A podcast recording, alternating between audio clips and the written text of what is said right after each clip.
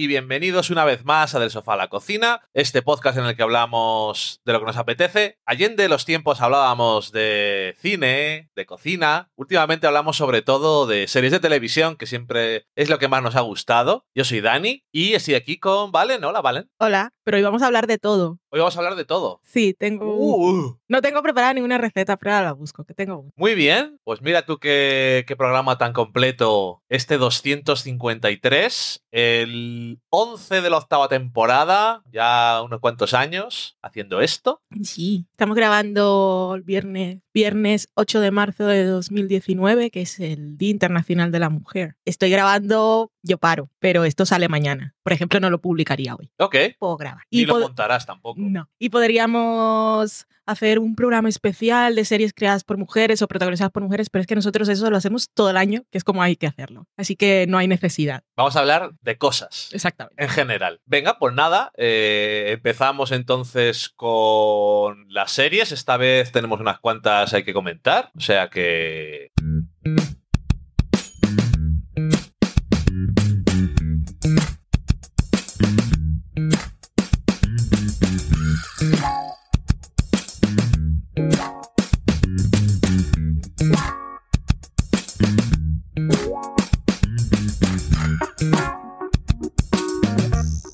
Vamos a empezar con lo que no está de actualidad. Siempre a la última. porque por alguna razón y por otra también nos habíamos quedado atascados no por que no nos apeteciera, sino porque a veces te pones a ver otras cosas. Básicamente no nos apetecía en el momento porque si no la habríamos visto. Porque cuando nos proponemos ver una cosa, la vemos. Supongo, lo que pasa es que, oye, cosas que pasan, que los 100, The 100, Uy, los 100. O de 100, Hemos- como dice el señor Mirindo. De 100. Los 100 es una serie en la que siempre hemos disfrutado mucho y nos habíamos quedado en el episodio, habíamos visto los cuatro primeros episodios de la quinta temporada.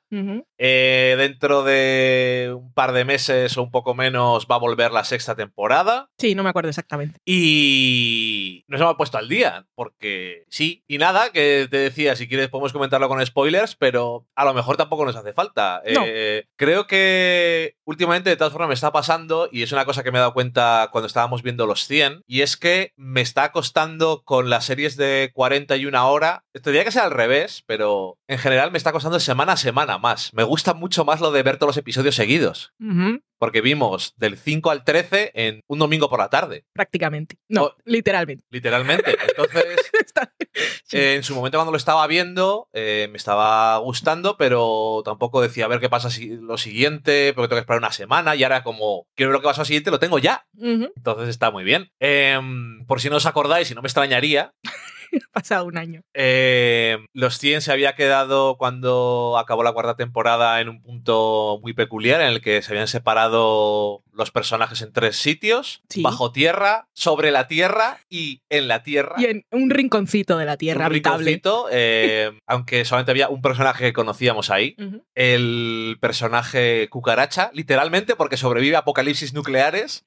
Em, pero nada, que la, la quinta temporada empezaba desde el principio con cuál iba a ser el conflicto y ha sido el conflicto de la temporada y nos ha dejado claro cuáles eran los obstáculos para la felicidad y la tranquilidad que nunca se consigue. Y nada, la verdad es que ha continuado haciendo esas cosas que nos suelen gustar en la serie, de los personajes tienen decisiones imposibles y lo malo o lo peor para Afuera lo malo, no, no, no, yo no quiero nada malo. Y mm, tú en algún momento estabas un poco enfadada porque decías, la solución no tiene que ser siempre matar a alguien porque es demasiado fácil. A mí me gusta que sea más complicado.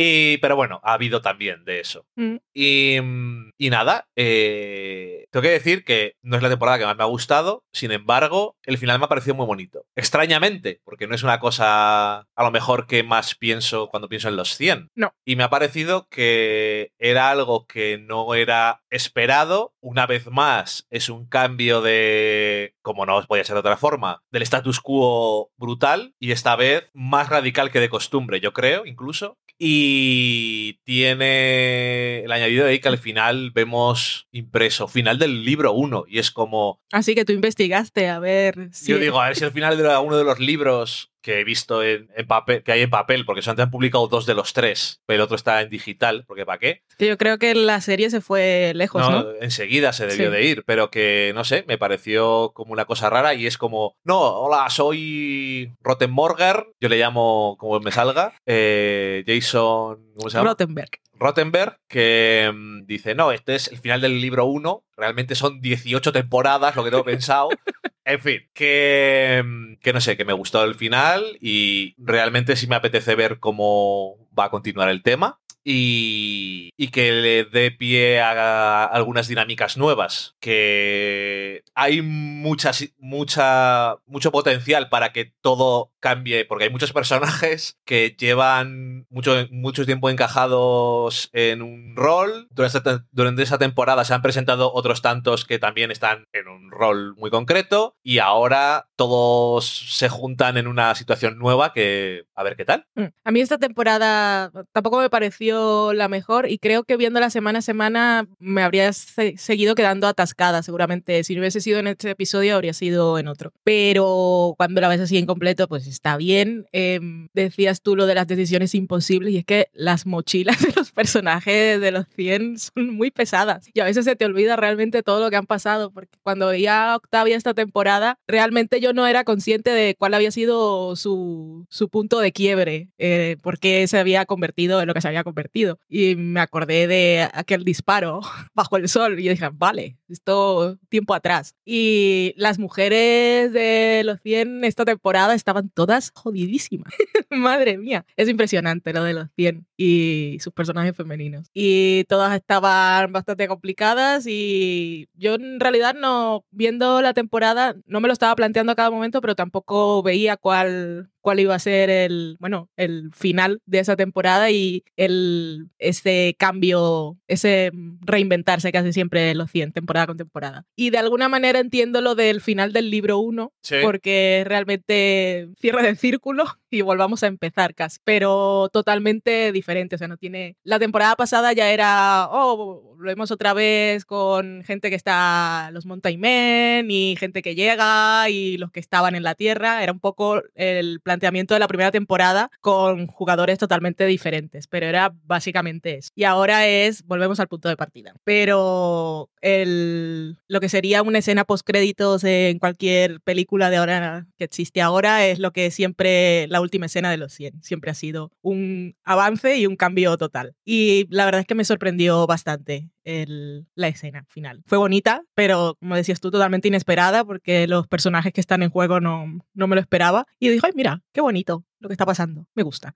Y ahora a ver qué pasa. Creo que no ha salido tráiler aún de la nueva temporada, así que no sé cómo va a estar el tema, pero muy bien. De esta temporada lo que menos me gustó quizá es que a mí me gusta mucho Raven y esta temporada no tenía mucho, mucho que hacer. Estaba todo muy, todo muy centrado en Clark, Octavia, la señora nueva y un poco la madre de Clark, que bastante deprimente toda su situación. Pero oh, muy bien. Yo tengo que decir que hubo un momento en el que, bueno, durante todo el rato que estábamos viendo la temporada, había, habido un salto temporal, como tú dices, y era a ver cuándo nos rellenan las cosas que les habían pasado a unos en concreto. Y al principio cuando sale es un poco decepcionante, porque es como muy esperado. Es lo que te imaginas que pasó, pero y, las condiciones en las que ocurre. Y, dices, y tampoco parece que vaya a ser tan traumático como para que todo el mundo esté de lo suyo, pero la, el bueno, bueno. bueno, un poco, sí, un poco sí, pero no sé, acostumbrados a ciertas cosas podía haber sido peor, pero luego lo que dices tú, las condiciones en las que pasa es diferente de lo que te esperas.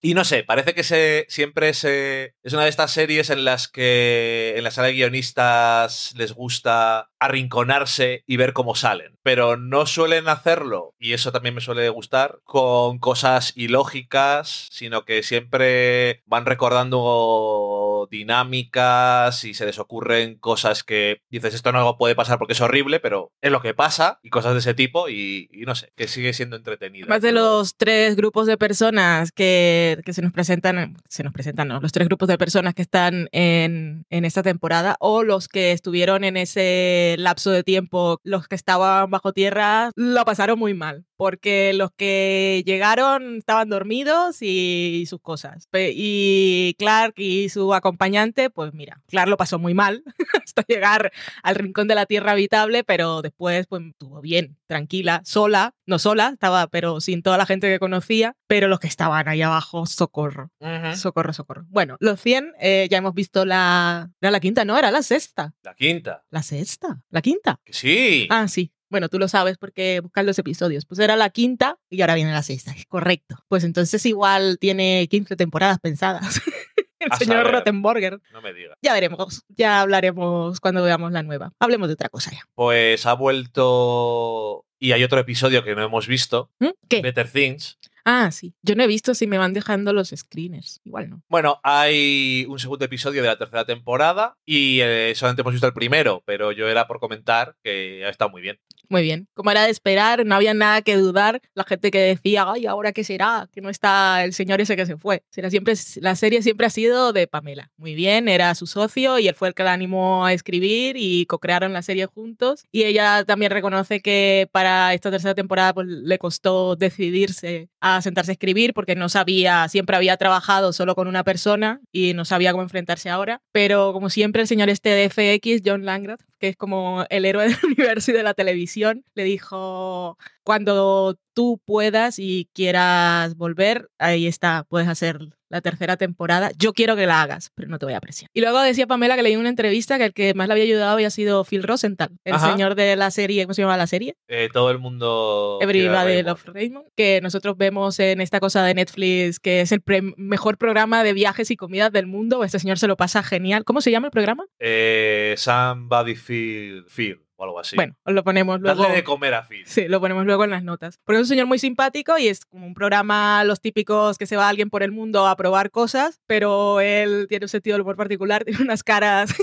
a veces parece un mimo, pero bueno, en fin. Pero luego tiene el punto ese de que llega al hotel y se pone a hablar con sus padres por Skype, que es la, co- la mejor cosa del mundo. Es maravilloso. Que también se ve fue buena persona. el creador de Men of Certain Age, que es lo que Ah, comentabas tú la semana pasada. Cosas bueno, de la vida. cuando- en el programa pasado, Sí. cuando hablábamos de Brooklyn Nine-Nine. Sí, sí. Bueno, Pamela Adlon para esta tercera temporada de Better Things formó una sala de guionistas, como lo recomendó su amigo Phil Rosenthal, y pues ahí tiene a dos mujeres y dos hombres, porque quería algo así equitativo, bueno, que fueran experiencias variadas. Y el primer episodio sigue siendo Better Things, pero a ver qué, a ver qué. Tengo muchas ganas de ver que la temporada es una de esas series de que no pasa nada, pasa todo y, y nunca sabes, pero cada escena es maravillosa. El primer episodio es un poco contenido en una experiencia concreta y, y está muy bien. Está muy chulo. Y, Y a ver qué pasa con esos fantasmas que aparecen. en fin, eso. Que, que nada, que, que, que Better Things, si no la veis, vedla. Ay, por y favor. ya ha vuelto, por si acaso no os habéis enterado. Y mm, Pa- Pamela siempre hablando de cosas importantes como la menstruación, porque ya lo hizo en la temporada pasada en el colegio de su hija y ahora pues en una escena del aeropuerto, también hablando de cosas importantes de las que nadie habla en la vida. Luego tenemos una serie que es nueva y es una serie que se emite en Comedy Central y no solemos ver muchas series de Comedy Central. Yo creo que sobre todo a ti tampoco te terminan de convencer normalmente las propuestas. Nunca me he enganchado a ninguna. Em, También bueno, conozco más a Comedy Central por cosas de sketch, que no es lo mío. Entonces no suelo interesarme de entrada por nada. Pero esta, de esta serie comencé a leer un montón de cosas eh, entre los críticos americanos y pensaba que era una serie de networks de las que se habían estrenado en la temporada de pilotos o ahora en mid-season. Y cuando vi que era de Comedy Central, mm, me llamó la atención. em, está creada. Bueno, ¿cómo se llama la serie? Se llama The Other Two. Los otros dos. Los otros dos está creada por Chris Kelly y Sarah Snyder, que creo que son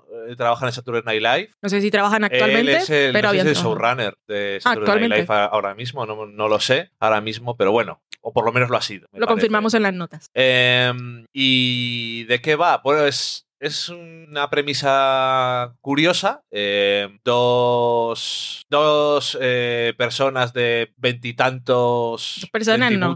Son tres hermanos. Bueno, Uno sí, pequeño y dos de eh, más de... quería, quería que- decir quiénes eran los otros dos. Bueno, sí, vale. Se llaman Es los que- otros dos es que porque, Están en referencia porque eh, un eh, chaval joven de 13 años Un tiene niño. eh, un canal de YouTube, Instagram, eh, Music, bueno, lo que sea, que se ha hecho famoso con una canción que ha hecho, se llama Chase Dreams, y se ha hecho de esto que hoy en día se hacen famosos eh, las estrellas de Internet, hasta el punto de que tiene su representante y va a hacer proyectos y demás, y va a ganar dinero, mucho dinero, y tiene dos hermanos mayores, eh, una chica que se llama eh, Brooke, que es la mayor de los tres y que había sido bailarina y ahora mismo, bueno, cuando la conocemos... bailarina cuando estaba pequeña, o en el cole. Bueno, no, un poco más tarde. Era, yo creo que ella estudiado baile también. Pero bueno, da igual, porque ahora no tiene nada que ver con eso. Eh, y cuando la conocemos está trabajando vendiendo casas o por lo menos en una agencia, no estoy seguro. Y el otro es Cari, que es un aspirante actor que trabaja de camarero. Y de repente se dan cuenta de que su hermano ha triunfado en la vida y ellos dos pues están un poco en un punto en el que no saben qué hacer y... Tampoco se creen si va a triunfar no o no. No se creen si va a triunfar o no. Lo que no se creen es que sea posible que sea famoso por hacer una canción. Y que, por cierto, este hermano pequeño, este Chase, está interpretado por Case Walker, que es una estrella de Music Lee en la vida real. Que eso es una cosa que no sabía ni que existía. Os podremos el enlace en las notas. Todo eso del TikTok y demás. Pero los jóvenes han ido migrando de plataforma a plataforma, es de YouTube, Instagram, ahora me voy a otra. Me iré siempre a la que sea para nosotros y que no nos la llenen de gente mayor. es lo que es en mi cabeza, no conscientemente, pero es lo que ocurre, ¿no? Y, nada, que es muy apropiado, ¿no? Que, lo haga, pero no tiene que actuar mucho, pero lo hace muy bien.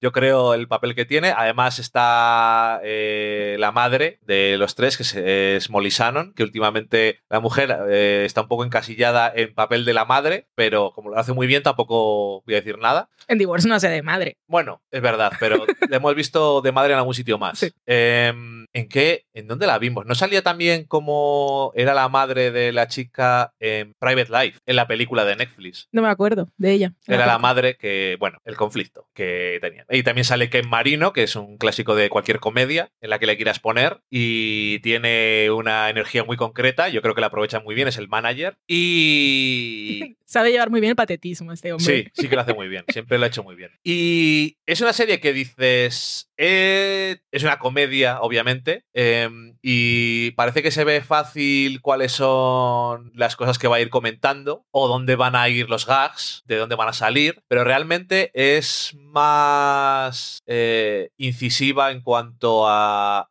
la psicología y las emociones de los, de los otros dos.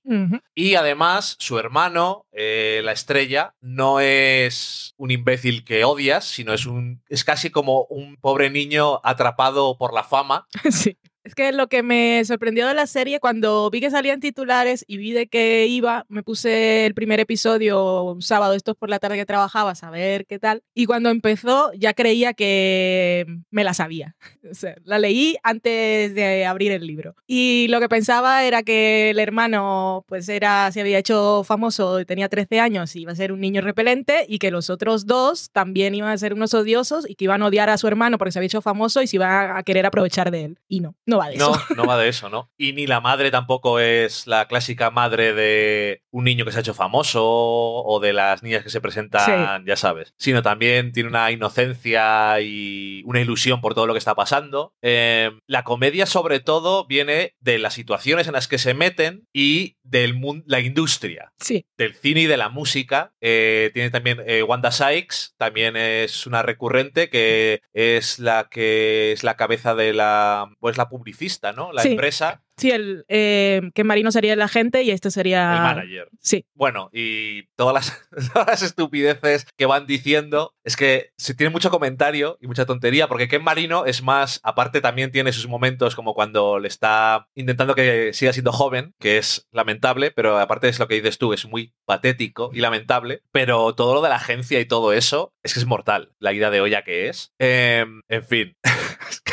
el videoclip. No sé si es el último episodio que vimos. Sí, o- Que tiene un videoclip y, y cómo están haciendo el videoclip, los temas que están moviendo alrededor de un niño que tiene 13 años y todo el product placement, el director del videoclip. product placement que ya veremos qué es. Ponte frente a la pantalla. Haz que te asustas. Haz que es algo muy divertido. Algo muy triste.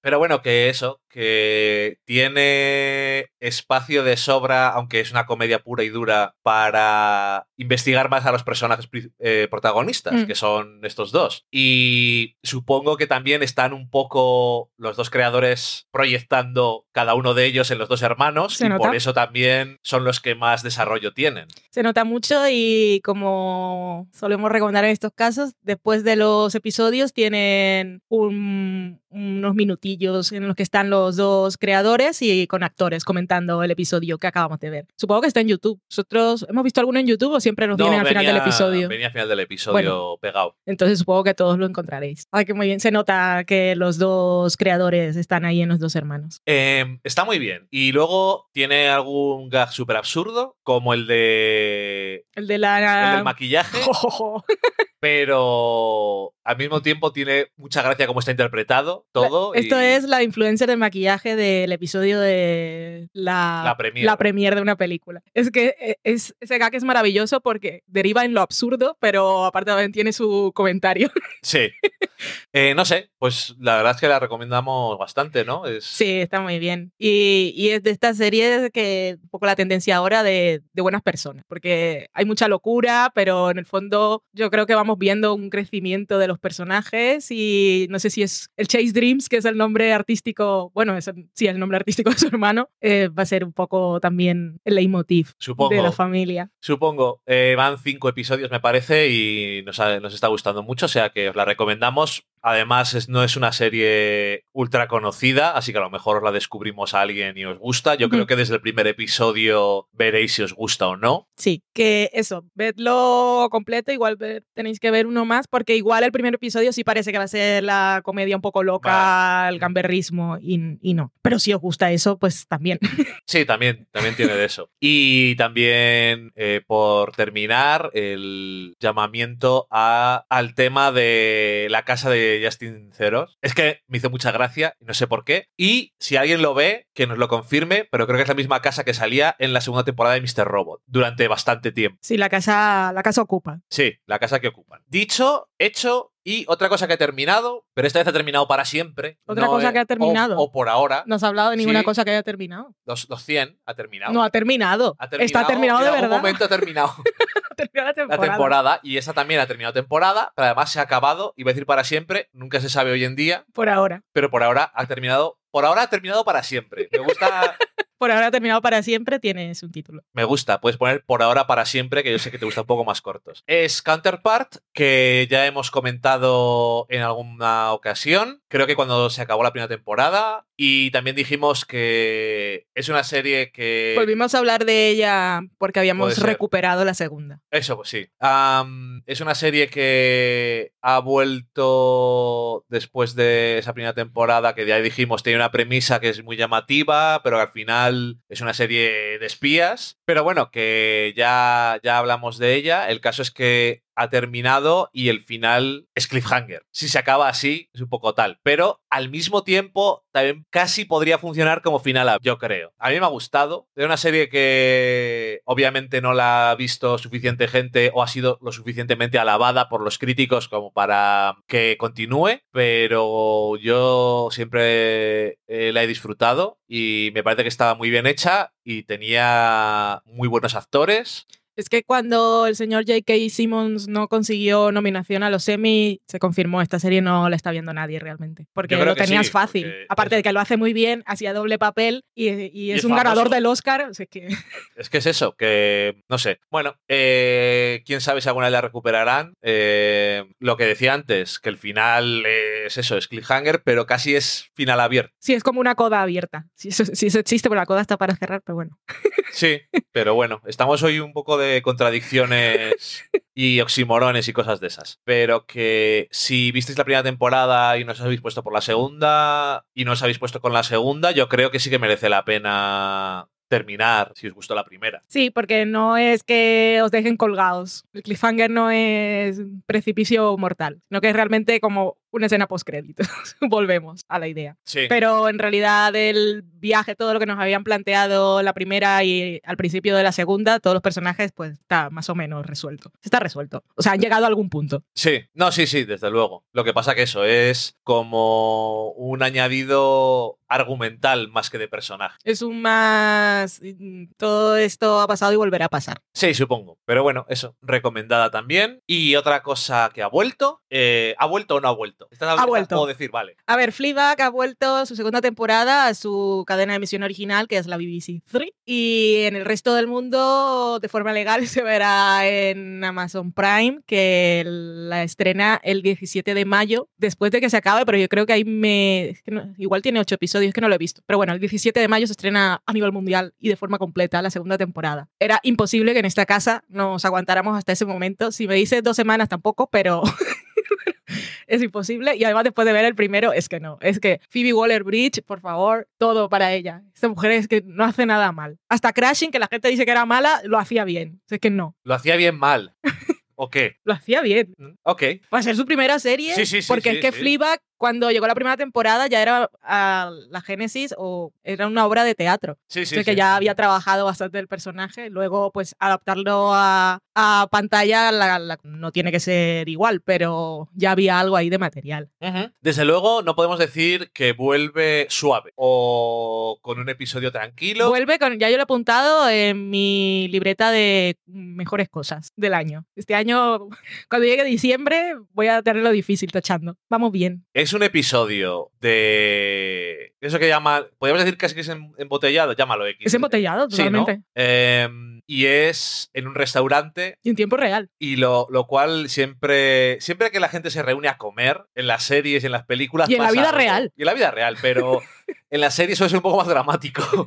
y en este caso lo es. Sigue teniendo humor y humor negro, porque hay cosas que te ríes, pero no de ello, sino en cómo está presentado. Sí, sí, sí, no, te ríes. Pero es que es, es joder. Em, pero está muy bien. Es, empieza también con la cosa clásica esta de eh, ves, la primera imagen que se ve es a la protagonista sangrando de la nariz y Es limpiándose. un flash forward del episodio. Y luego, ¿cómo hemos llegado aquí?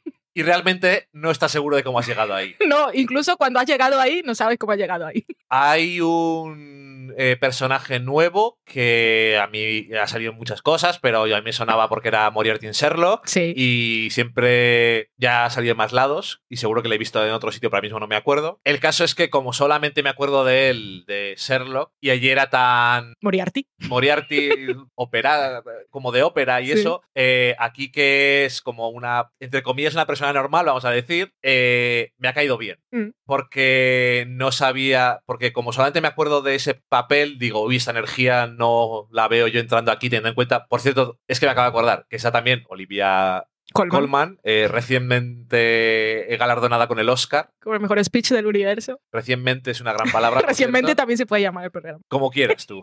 Em, pero en cualquier caso, que no se nos había olvidado. Bueno, eh, tú no has terminado de ver la favorita. Déjame vivir, Aún- tenemos que contarlo. He tenido un segundo intento por verla. Cuando ya me la, no la pude ver en el cine porque me enfermé durante la película eh, y me la quitaron en versión original, eh, decidí verla como se ve en la mayoría de las películas nominadas a los Oscars y no han llegado a pantalla. Pues había uno por ahí. Y un sábado por la tarde, de esos que Dani no estaba, me preparé un bol de palomitas, me hice un zumo de fresa, le eché un chorrito de vodka, apagué la luz, puse el humidificador, la manta, el gato y le di al play y no se escuchaba. Estaba mal el audio eh, cuando pasaba a la, a la tele. Has Así que he decidido ya esperar al Blu-ray. Eh, en cualquier caso, que, que está genial en el papel. Estábamos hablando de Fleabag y Olivia Colman. Que está genial en el papel. Sí. Y la quieres estrangular constantemente. Qué caras. Es, que. Ay, ay, ay, que Todo lo, todo lo que. o sea, ¿Cómo además, te sirve las frases? Es, eh, esto es A ver. RuPaul slang. El guion está hecho cada palabra perfectamente y cuando tiene que decirla además, pero ella. Y cómo las dice. porque es- esa es la parte que aporta un actor. Cómo lo dice, el tono, la cara que pone, y es que es todo la perfección para que quieras meterte en la pantalla y decir, ¡te! Ay, por favor. Que este episodio está, genial, pero que además de ser eh, gracioso y duro y divertido y entretenido y un poco de suspense sobre cosas de relaciones y emociones y demás, avanza la trama de relaciones entre varios personajes. La más importante que tiene que. en la que tiene que meterse es la que más toca y me alegro. Y el final me gusta un montón. El episodio está maravilloso. Es una comida en la que reúnen a todos los personajes principales de la serie. Está Fleabag con su hermana, la hermana y el marido, y su padre y su Olivia Colman, que es la novia de su padre ahora, que se van a casar, y está invitado otro personaje que es este del actor Moriarty, que por si no habéis visto trailers o no sabéis de qué va la temporada, no vamos a revelar su función, que es, es, divertido, si no lo sabes, descubrirlo en el momento. Y ahí están, en un restaurante, en una comida, es todo en tiempo real, conversaciones, eh, pausas para ir a fumar un cigarrillo y la dinámica de todos los personajes está clara. O sea, si no te acuerdas, porque hay cosas que se olvidan. Yo de Fleabag no me he olvidado, pero ha pasado mucho tiempo desde que se emitió la primera temporada. Entonces, si no te acuerdas un poco quién era quién o cuáles eran los personajes, este episodio es maravilloso. Luego hay un momento de,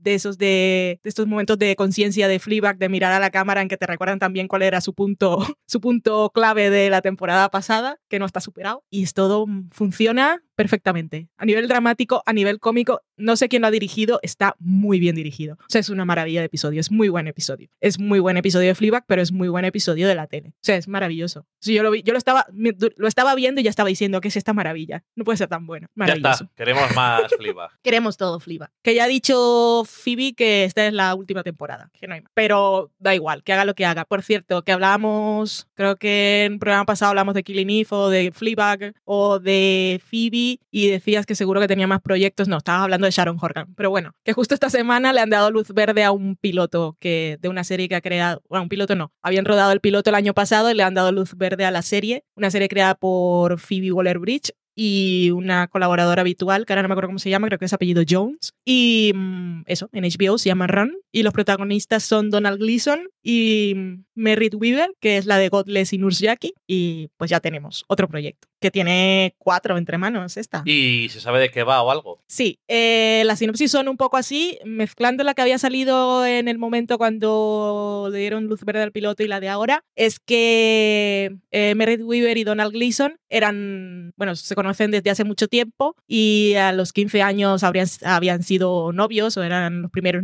era su primera pareja para los dos y estaban así muy enamorados. Y entonces habían hecho un pacto que era que si en algún momento uno de los dos, por lo que fuera, necesitaba ayuda y iba a huir, solo tenía que enviarle un mensaje al otro y decir run. Y esa, la persona que lo recibía tenía que dejarlo todo y ir a encontrarse con esa persona y escapar. Y ya está, es todo lo que sabemos y que es comedia romántica y thriller. Ok. Y la directora del piloto fue Kate Dennings, que es una de las directoras de The Handmaid's Tale. Por ejemplo, el episodio que me acuerdo que ha dirigido ella fue el de Bridge de la primera temporada, que es aquella que están con Janine y el niño y toda la gente y Janine está muy mal y se pone en el puente. Ok, pues genial, que terminamos con las series y ya que vamos a hablar de una película, voy a hacerlo con muy platillo y voy a poner hasta la música. ¡Voilà!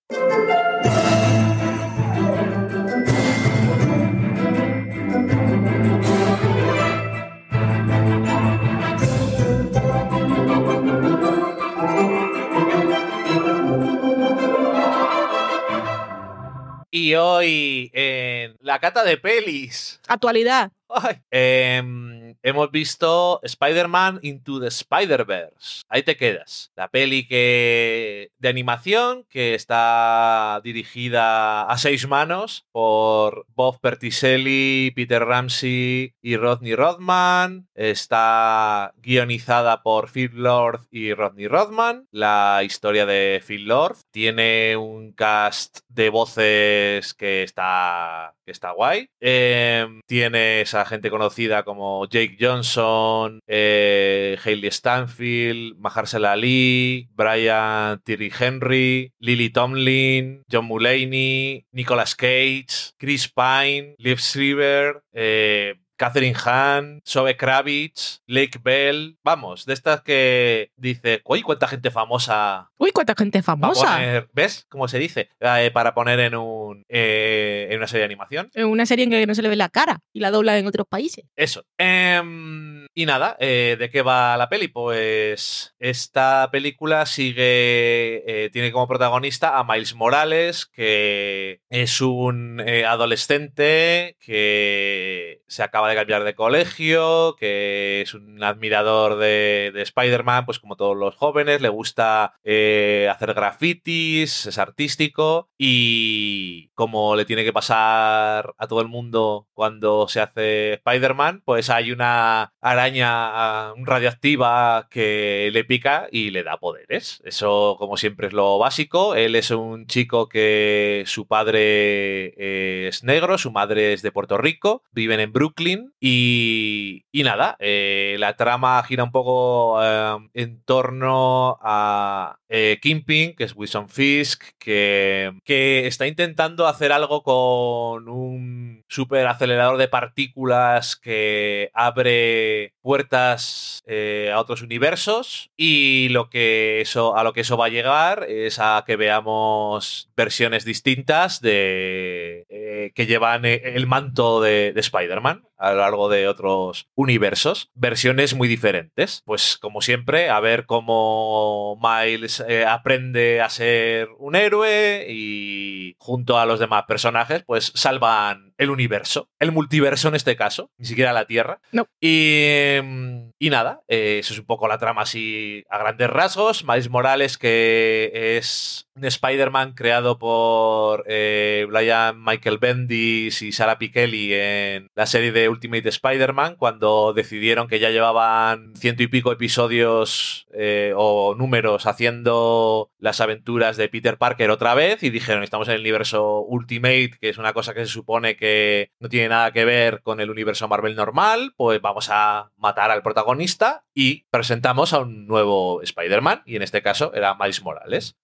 y, y, eso está un poco basado en, el, personaje, como, como siempre, y al mismo tiempo también se inspira en algunas cosas que ha habido últimamente en los cómics de Marvel, de eh, la etapa de Dan Slott con el multiverso de diferentes eh, Spider-Mans o Spider-Man, y, y nada, eh, la peli está muy bien, es muy divertida, la animación y la dirección están muy logradas y son muy únicas, la dirección artística está muy chula. Había leído por ahí que habían tenido que, para que pareciera muy diferente, había algunas cosas eh, de animación por ordenador que se tuvieron que, entre comillas, inventar ellos, porque no, eran herramientas que estaban disponibles. Pero al final esto ya sabéis que es todo es software que le compras a alguien y tuvieron tuvieron que hacer cosas nuevas para que tuviera una pinta diferente y yo creo que, está muy bien. Eh, había oído que gente, hay gente que dice que el final es un poco confuso y no sé qué. A mí me parece nada confuso, supongo que estoy acostumbrado a estas cosas. Eh, y me ha parecido que era muy emocional y que toca exactamente en lo que tenía que hacer y es hablar de la esencia del héroe que es Spider-Man y que da igual quién sea la persona que esté debajo de la máscara.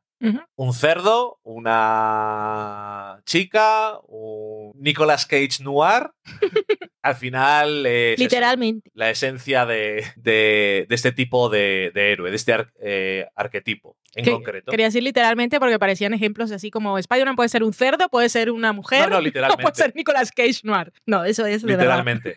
A veces dejo que las cerillas lleguen hasta los dedos y me quemen para sentir algo. Em, es como tiene que ser una película de Spider-Man. Es graciosa. Pero de verdad, o sea, igual más que una película de Spider-Man. Sí, pero bueno, no digo como debe ser una película de Spider-Man porque eso es lo que han hecho antes, sino como debería de ser. Es graciosa y eh, tiene emoción y, crecimiento del personaje que es el que está descubriendo los poderes y ser un héroe y madurando al final. Es un poco coming of age, madurar rápido en una película nada más. Em, y tiene su propio sensei que también podría haber sido cualquier otro personaje, pero es el Spider-Man de un que es el que interpreta a Jake Johnson, que si no sabéis quién es por el nombre, que parece el nombre más genérico de la historia, Sí. como si fuera John Jackson, Mm. pues Jake Johnson, que por ejemplo sale New Girl, es uno de los protagonistas, pero vamos, salen mil cosas más, eh, y es un Spider-Man en un universo que eh, las cosas no le han ido muy bien en la vida, pero bueno, ha acabado siendo un señor de 40 años que no está muy en forma y está un poco deprimido. Mm. Y también ese y el personaje de Spider-Gwen, que también está sacado de, de los cómics, eh,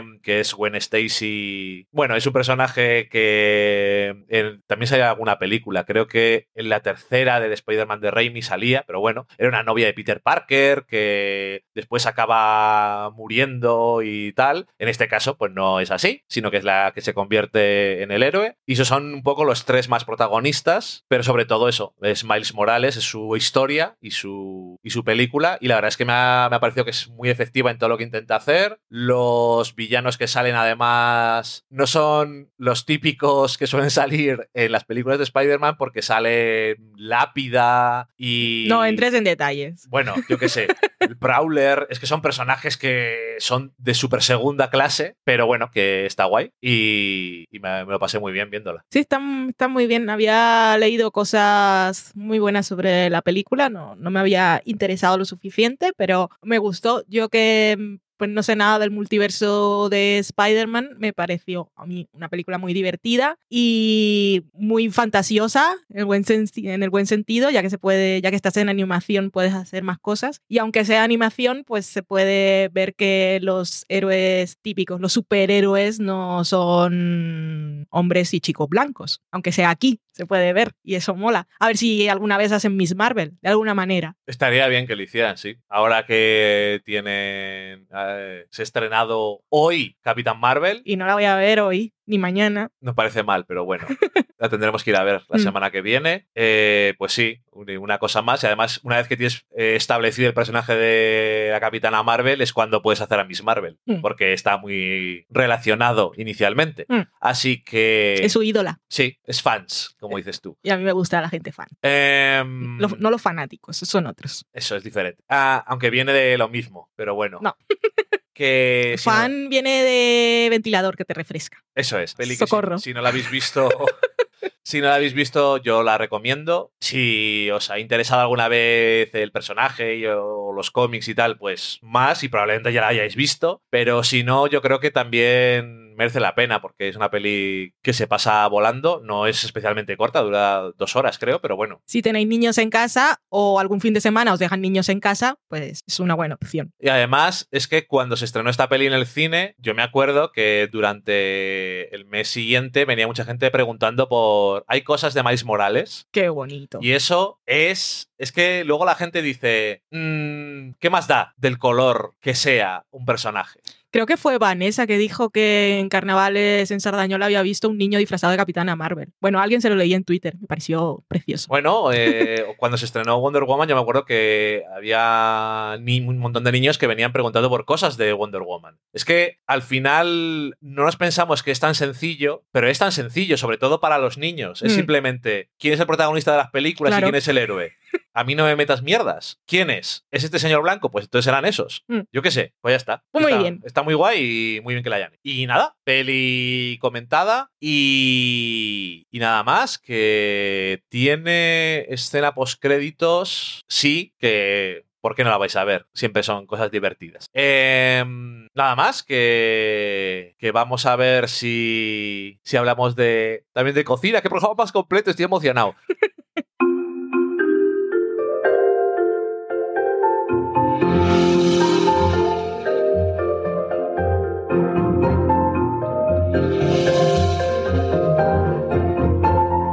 Vale, nos has prometido una receta.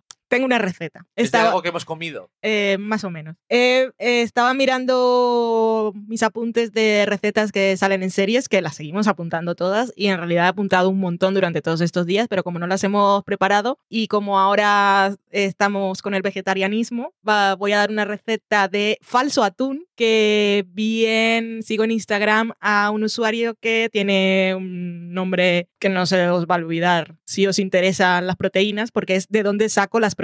Es un vegano. Y tiene una receta que se ha hecho muy famosa que es un falso atún para la gente que quiera seguir haciendo empanadillas y quiera hacer sándwich o echarlo en una ensaladilla rusa, pues es una buena forma y no tenéis que comer carne, que es la idea.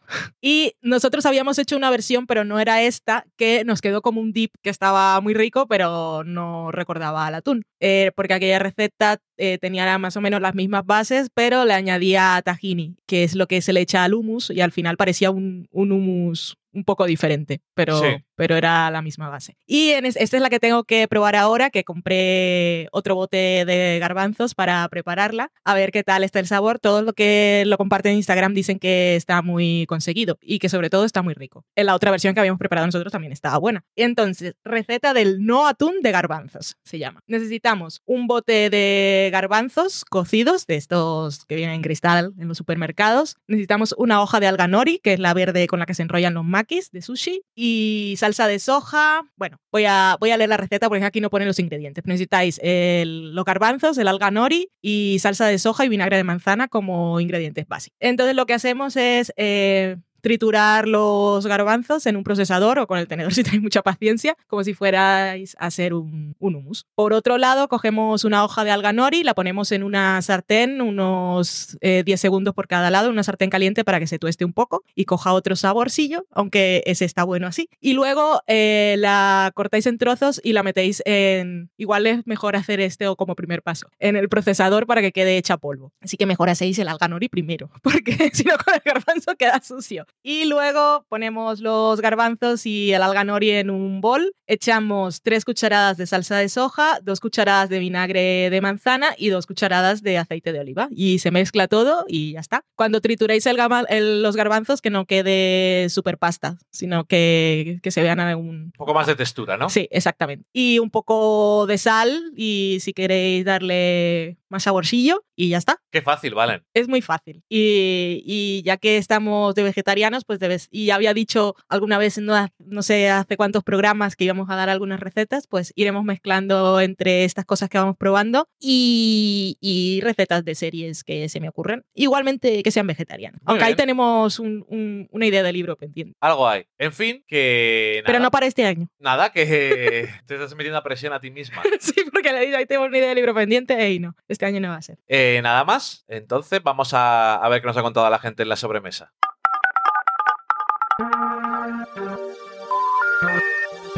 Sorry, the number you have dialed is not in service at this time.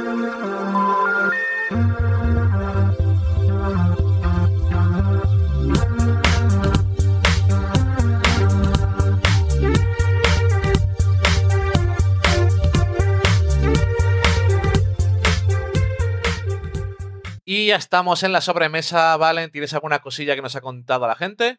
Que la encuentro. Poca cosa esta semana. La gente no nos quiere. Em, tenemos, un, tenemos un mensaje de Daniel Roca, pero no porque haya escuchado nuestro programa. Se acordó de nosotros y no sé si en el buen sentido, por lo menos en mi caso, decía especialísimo para gateros como del Zafá Podcast y María Santonja. Ni se les ocurra perderse el grandioso último episodio de Zafarrancho Pod. Aunque Zurnes, eh, no sé decir mi propio hashtag, mi propio uh, socorro, hola, ¿qué tal? Aunque yo iba a sufrir un poco. A mí de entrada ya me ha dicho que no tengo o sea, que, no lo vas a escuchar. No, porque es especialísimo para gateros, aunque voy a sufrir un poco, me, interesa cero. Adelante. No quiero sufrir ni un poco ni nada. Muchas gracias por acordarse de nosotros, pero voy a pasar olímpicamente. Eh, un saludo a Zafarrancho Podcast. Eh, tenemos a Alex, Alex Guzmán Cano, que es Marvin Guzmán, y dice, de esto que escuchas del Sofá Podcast y te pones con The Magicians y en tres días llevamos 11 capítulos. Parece que entra fácil. Esto me parece maravilloso, que la disfruten mucho. Eso. Sobre The Magicians en, en Instagram, cuando publicamos el programa anterior, decía Cortevin, otra vez de los magos, y ponía mi emoji preferido, que es el de enfadado sospechante. Yo lo uso siempre como sospecha. Ajá. Y tenemos una persona que está muy contenta, tenemos otro que se ha quejado porque habíamos hablado de los magos, y sobre Magicians, el último episodio ha sido maravilloso. Qué grande. Es muy sido- bien, súper. Voy a ver si, si consigo escribir algo medianamente interesante, porque a nivel de metanarrativa es tan fantástico. Todo, todo el comentario sobre los héroes de las historias y cómo el punto de vista nos hace ver siempre al héroe que siempre, como decíamos en lo de Spider-Man, suele ser un arquetipo, ha sido históricamente siempre el hombre y esas cosas. Y a veces los personajes secundarios los que no le prestan mucha atención en las buenas historias, como de No son simplemente mm, recursos del guion que aparecen en el último momento para hacer avanzar la historia del protagonista, sino que todas sus historias son importantes y todas sirven para algo. No podría haberlo dicho mejor, pero que además eh, de todo el contenido meta que tiene, que está hecho con una gracia, un estilo y de una forma tan incisiva que es estupendo y genial, pero además es que es buen episodio de Magicians y te vale para ver qué es lo que ha pasado que tú no has visto en los Sí. anteriores episodios. Entonces es útil, Es, es perfecto. pero bueno, que... Ah, Sira Gamble, que no se suele hablar mucho de ella estos, en esta, esta semana, sobre todo, se han hecho un montón de artículos de por eso del Día Internacional de la Mujer. Es que hay que hablar todo el año, de verdad. Pero bueno, eh, nuevas creadoras o las creadoras más importantes de la tele y esas cosas. Y nos olvidamos de ella, que aparte de que está con The Magicians, tiene el You- You, que mucha gente no la interpretó bien y se ha llevado muchos malentendidos, que gente siendo fan y adorando a su protagonista, pero que es una serie que por lo menos, te te guste o no, hay que aceptar que es muy entretenida y que es uno de los éxitos cuando entró en Netflix. Y los éxitos en Netflix pues se tienen que mirar pues con cierta distancia, pero, pero cuando lo son, por algo. Bueno, pero a- a- yo, con todos mis respetos, los éxitos en Netflix hay que examinarles con lupa para ver qué es lo que está triunfando y qué es el mensaje que está llegando a cientos de millones de personas. Sí, sobre todo que con lo de Yu, que fue un poco conflictivo porque su personaje protagonista es un acosador y es un maltratador y es un asesino y lo que se veía en redes era fascinación, sobre todo por parte de las chicas, no sé si había chicos también, eh, pero lo importante es que tanto la creadora como su protagonista y los actores de la serie han hablado insistentemente sobre ello, o sea, no simplemente lo han dejado pasar, sino que se ha hecho conversación sobre la conversación y sobre lo mal que estaba. Y por último, y seguimos con The Magicians, ¿qué vamos a hacer? Tenemos un comentario de Mario Ortiz en Evox que nos decía en el último programa, menudo descubrimiento esto de Making Magic, que es el programa en el que, bueno, el vídeo de YouTube en el que se... Vídeo de YouTube. es como si el extra, es un extra que debería estar en todas las series de Netflix y de Amazon, en el que los actores y a veces guionistas, directores comentan, siempre comentan el, el último episodio que se ha emitido. Y hay en todos los episodios y en el último que hemos visto también. En el último sale mucho la guionista del Sí. episodio. como la genial y también de cómo se rodó y todas esas cosas. Bueno, Mari continúa y dice, "Gracias porque no lo conocía y ya tengo algo más para completar los episodios de The, Magici- de The Magicians, que por cierto, yo la empecé cuando comenzó el primer episodio en Sci-Fi y ya os digo, yo que la espera entre temporadas se os hará dura. Por ahora me sigo despertando cada jueves contentísimo. Muy bien. Una razón para llevar el día de trabajo, Una razón para vivir. no tanto. Bueno, pues con eso terminamos el programa esta semana, que ha sido muy completito. Hemos tenido de todo menos sobremesa, mira tú. Pero muchas gracias a los que siempre participan.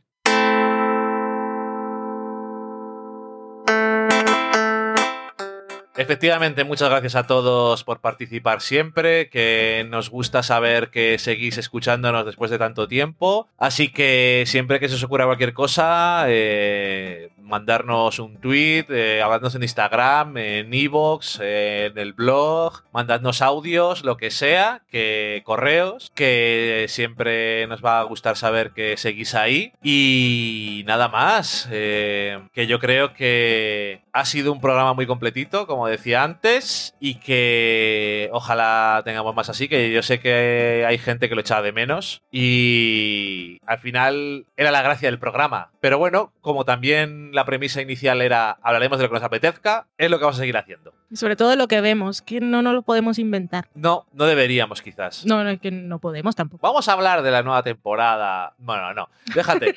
Eh, nada más. Eh, adiós. Adiós.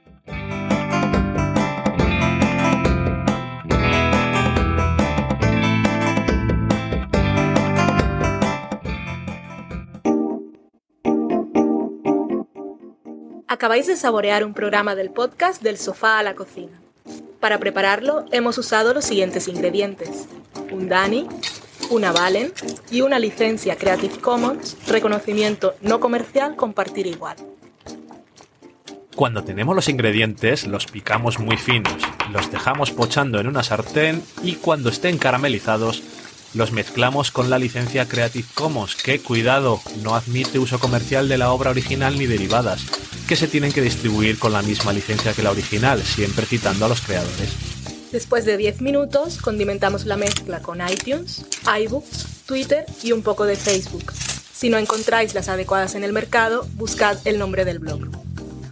A continuación, introducimos en el horno y, después de 30 minutos, lo servimos aderezado con música distribuida con licencia Creative Commons a través de Jamendo. Al final del post correspondiente vienen especificadas concretamente. Si tenéis alguna duda con respecto a la receta o a cualquier otra cosa, podéis preguntarnos a través del correo electrónico del sofá a la cocina @gmail.com. Buen apetito.